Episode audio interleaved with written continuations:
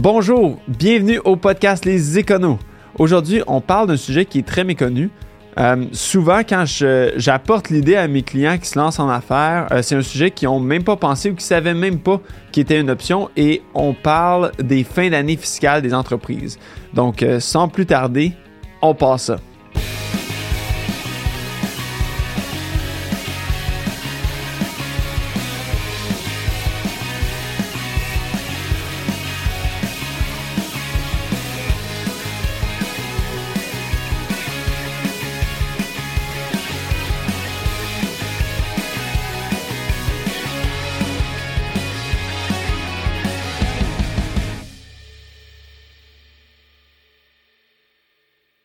Donc, bonjour. Aujourd'hui, comme de fait, on parle de la date de fin d'année fiscale d'une entreprise. Donc, euh, contrairement aux particuliers dont la date est fixée au 31 décembre de chaque année, l'entreprise peut choisir une date tout autre euh, que le 31 décembre. Euh, lorsqu'on s'incorpore, on, doit choisir notre première date de fin d'année qui, qui, se qui doit se situer à l'intérieur de 53 semaines de la date de constitution en société. Donc, on peut aller jusqu'à euh, notre date de fin d'année. Par exemple, si on s'est incorporé, euh, on est quoi aujourd'hui? On est le, le 29 mai. Donc, techniquement, si on s'incorporait aujourd'hui, on aurait la possibilité d'aller jusqu'à un 31 mai comme fin d'année euh, fiscale. Pourquoi 31 mai puis pas 30 juin? On peut aller avec un 30 juin. Par contre, on ne pourra pas aller au 30 juin 2024. On est le 29 juin 2023, donc on a jusqu'à 53 semaines, donc 371 jours pour aller euh, choisir notre fin d'année fiscale.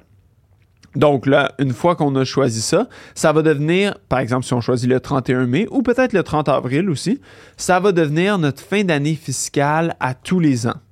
Il y a possibilité de changer la fin d'année fiscale, par contre, on doit en faire la demande et on doit expliquer nos raisons de le faire. Euh, on ne peut pas changer de fin d'année fiscale sans bonne raison. Euh, donc, on, choisit quand on essaie de choisir une fin d'année fiscale qui est optimale euh, pour notre situation. Puis quand on dit optimal, mais là, qu'est-ce que tu veux dire, Christophe? Est-ce qu'il y a une fin d'année qui est meilleure qu'une autre? Pas nécessairement. Il y a plusieurs facteurs qu'on peut regarder. Le premier choix euh, qui nous vient en tête, c'est souvent d'aller avec le 31 décembre. Pourquoi le 31 décembre? Ben parce que c'est facile. C'est en même temps que la fin d'année financière euh, personnelle. Euh, c'est la fin d'année calendrier également. Donc, ça simplifie beaucoup les choses. Ça peut être une bonne option si on est quelqu'un qui est pas nécessairement euh, très bon en administration, qui toutes les dates, c'est mélangeant. Donc, le 31 décembre, c'est facile, c'est simple, on peut pas l'oublier. donc, à, à ce moment-là, ça peut être une bonne option pour ça. Pourquoi ce serait pas une bonne option? C'est que le 31 décembre, c'est la date la plus populaire par sa simplicité, par le fait que c'est la même année que le personnel, ce qui fait que tous les intervenants financiers, que ce soit votre comptable, euh, vos avocats, que ce soit euh, les planificateurs financiers, euh, les banquiers, les assurances, les courtiers, tout le monde est dans le jus au moment que c'est le temps de faire votre, votre déclaration d'impôt. Donc, au mois de janvier, février, mars, avril, mai, juin, parce qu'on a six mois pour transmettre notre déclaration d'impôt, mais on a 60 euh, jours au Québec pour payer l'impôt, 90 au fédéral. Donc, c'est-à-dire que si on a un 31 décembre, on doit payer nos impôts euh, à la fin février si on en a à payer ou 31 mars si on en a à payer au fédéral. Euh, ça peut devenir assez problématique parce que le 28 février, c'est aussi la date où tout le monde doit produire les T4, les T5. Euh, tout le monde est dans leur propre fin d'année personnelle, les REER, e tout ça. Fait que tout le monde est dans le jus. Ça ne veut pas dire que vous n'aurez pas un bon service, mais ça veut dire que peut-être que ça va être plus difficile d'avoir un rendez-vous pour parler avec ces intervenants-là. Puis souvent, quand on a notre fin d'année, il y a plusieurs intervenants à euh, rassembler, à, à les rencontrer. Donc, pour ça, moi, je trouve que le 31 décembre, on se donne beaucoup, beaucoup de, troubles à aller euh, programmer, céduler toute notre fin d'année, puis d'aller chercher de la disponibilité chez nos professionnels. Donc, pour cette raison, moi, je trouve le 31 décembre, c'est pas la meilleure option. Euh, un, autre, un autre point euh, qu'on peut aller ici, c'est, encore une fois, si on reprend notre exemple du 29 mai, on peut aller avec un 31 mai. Ça, c'est ce qui nous donne une année complète.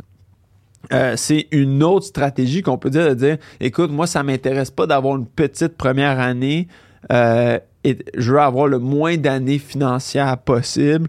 Euh, donc, je veux rentabiliser ma première année parce que veux, veux pas, il faut faire un état financier, il faut faire une déclaration d'impôt.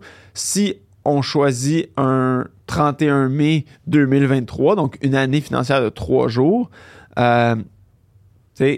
euh, ou deux jours, comment, dépendant comment on le voit. Mais ça, veut dire qu'on perd notre temps un petit peu. Là. On, va faire, on faire un exercice financier pour absolument rien. Il va y avoir des frais associés à ça. Même chose si on choisit un 30 juin, un 31 juillet. Donc, ça peut valoir la peine de dire, écoute, moi, je vais aller jusqu'à un 31 mai 2024. Je maximise au max ma première année. Euh, c'est souvent l'année où est-ce qu'on a le plus de déboursés puis le moins d'entrée d'argent. Donc, on essaie de maximiser ça. Ça, c'est une deuxième stratégie. Personnellement, je trouve que c'est un peu penser à court terme euh, parce que notre fin d'année, c'est quelque chose qui va nous suivre pour le restant de nos jours. Euh, à moins qu'on fasse un changement encore, mais c'est quelque chose qui va rester avec nous longtemps. Donc, c'est pour ça que moi je dis, écoute, c'est peut-être penser à court terme. Si oui, il faut qu'on paye un peu plus parce qu'on a une année de 4-5 mois. Euh, c'est à y penser là, plus sérieusement, là, à savoir si peut-être on y va avec une fin d'année autre que euh, celle qui maximise notre première année.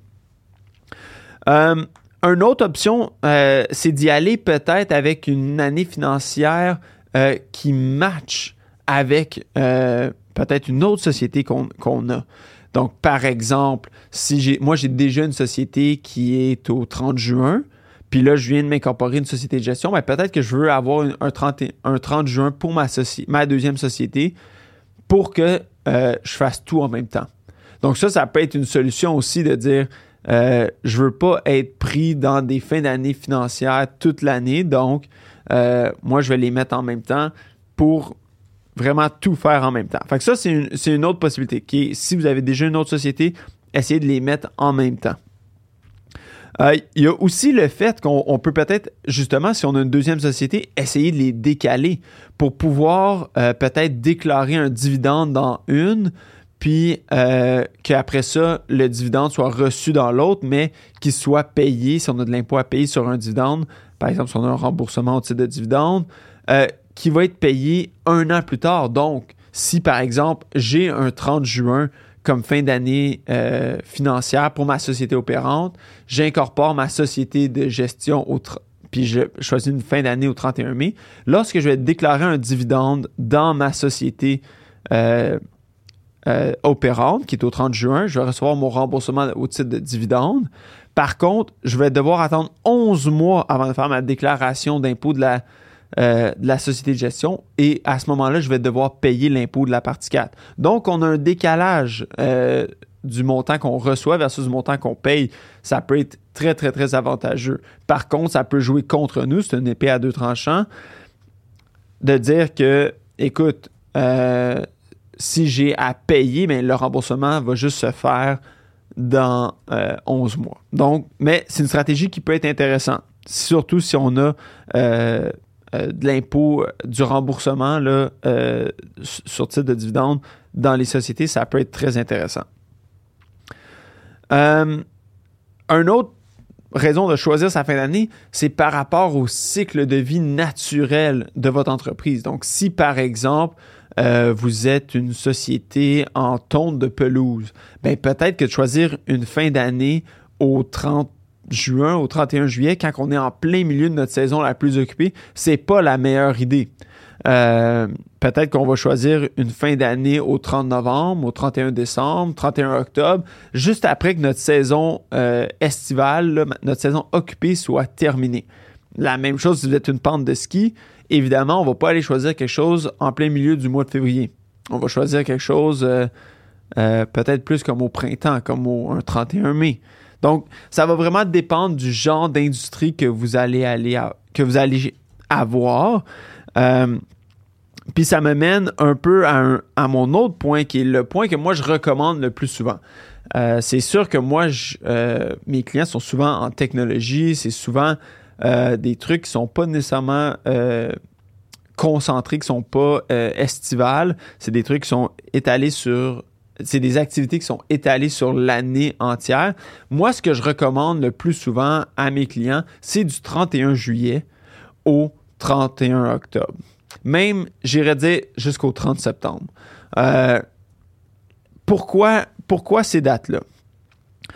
Euh, il y a, un truc qui, qui est la, euh, la différence entre le, le personnel puis la société qui nous permet de, lorsqu'on déclare un salaire, de le déduire immédiatement dans la société, mais seulement de s'imposer lorsqu'il est reçu personnellement. Donc, ça a de l'allure. Si quelqu'un, euh, si votre entreprise, votre, euh, votre patron, si vous travaillez pour quelqu'un, vous déclare un bonus, mais vous n'allez pas payer d'impôt tant aussi longtemps que vous n'avez pas reçu l'argent. On ne va pas s'imposer puis payer de l'impôt sur l'argent qu'on n'a pas encore reçu. Donc, cette provision permet aux entreprises de déclarer un bonus euh, à leur fin d'année, mais d'avoir six mois après la fin d'année pour le payer à leurs employés. Parce que souvent, l'année va se terminer, le temps qu'on fasse les livres, qu'on analyse notre performance, mais on va aller déclarer un bonus sur cette performance-là. On est rendu 3, 4, 5, 6 mois plus tard. Euh, donc, c'est pour ça qu'on on nous permet de faire ça. Ce que nous, on peut l'utiliser lorsqu'on est entrepreneur, c'est de dire, je vais déclarer un salaire dans mon entreprise, ce qui veut dire qu'il va venir réduire ma charge d'impôt dans l'entreprise immédiatement, donc à ma date de fin d'année. Puis, je vais me payer euh, jusqu'à six mois plus tard et payer l'impôt là-dedans.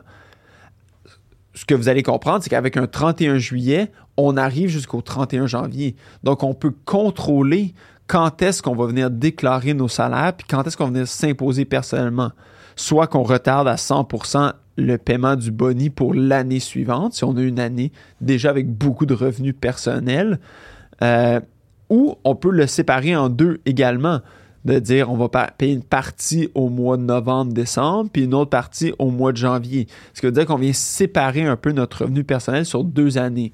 On se rappelle que personnellement, on est imposé euh, selon des paliers d'imposition. Donc, plus notre revenu est élevé, plus notre taux d'imposition marginal va être élevé. Donc, on essaie de contrôler pour ne pas avoir euh, du revenu dans les paliers les plus hauts. Donc, ça, c'est une des stratégies qui est possible de faire avec votre date de fin d'année financière, qui est vraiment le plus intéressant selon moi. Donc, 31 juillet, ça fonctionne. 31 août, ça fonctionne. 30 septembre, ça fonctionne. 31 octobre, ça fonctionne. Par contre, on arrive à un point où est-ce qu'on n'a plus beaucoup de temps après le 31 octobre pour venir planifier notre euh, et effectuer notre année financière euh, qui s'est terminée au, mois d'octobre, puis déclarer un salaire dans l'année si c'est ce qu'on désire. Oui, on va pouvoir le faire après la fin d'année. Par contre, si on veut le, le diviser en deux, comme je l'ai mentionné, ou de le payer tout de suite, ça nous laisse peu de temps.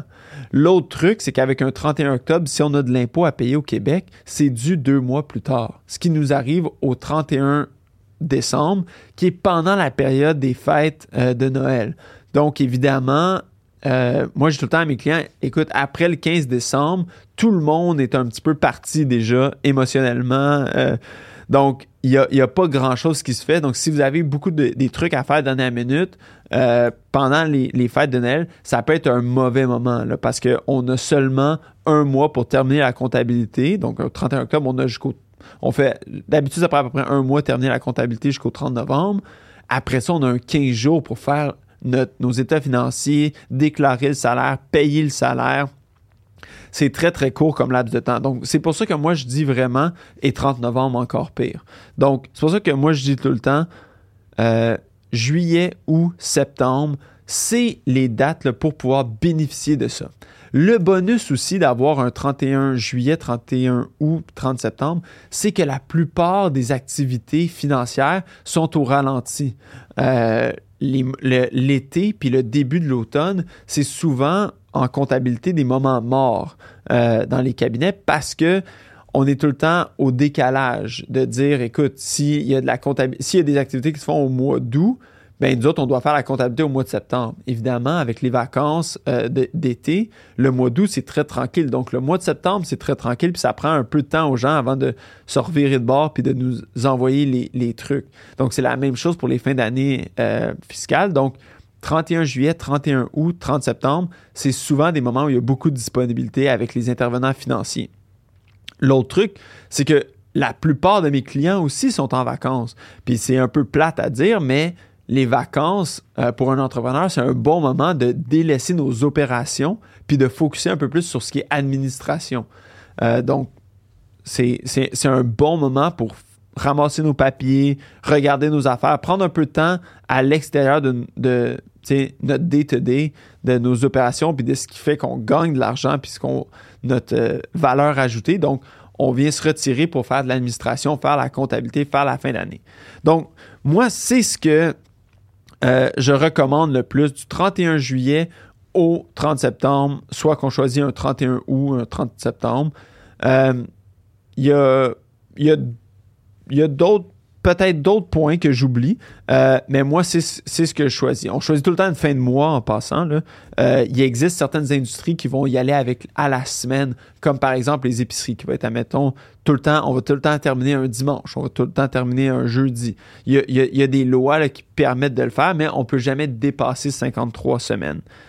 Euh, donc, en terminant, pensez-y deux fois avant de choisir votre fin d'année financière, votre première. Ça pourrait vous suivre pendant longtemps. Euh, si jamais vous avez des questions, vous voulez changer votre fin d'année financière parce que celle que vous avez vous plaît pas, ben n'hésitez pas à entrer en contact avec nous, soit sur notre site web au terrien ou sur nos médias sociaux, sur la plateforme où est-ce que vous écoutez euh, le podcast en ce moment ou la capsule. Euh, entrez en contact avec nous, puis on, on peut regarder voir qu'est-ce qu'on peut faire pour vous aider à ce niveau-là. Merci.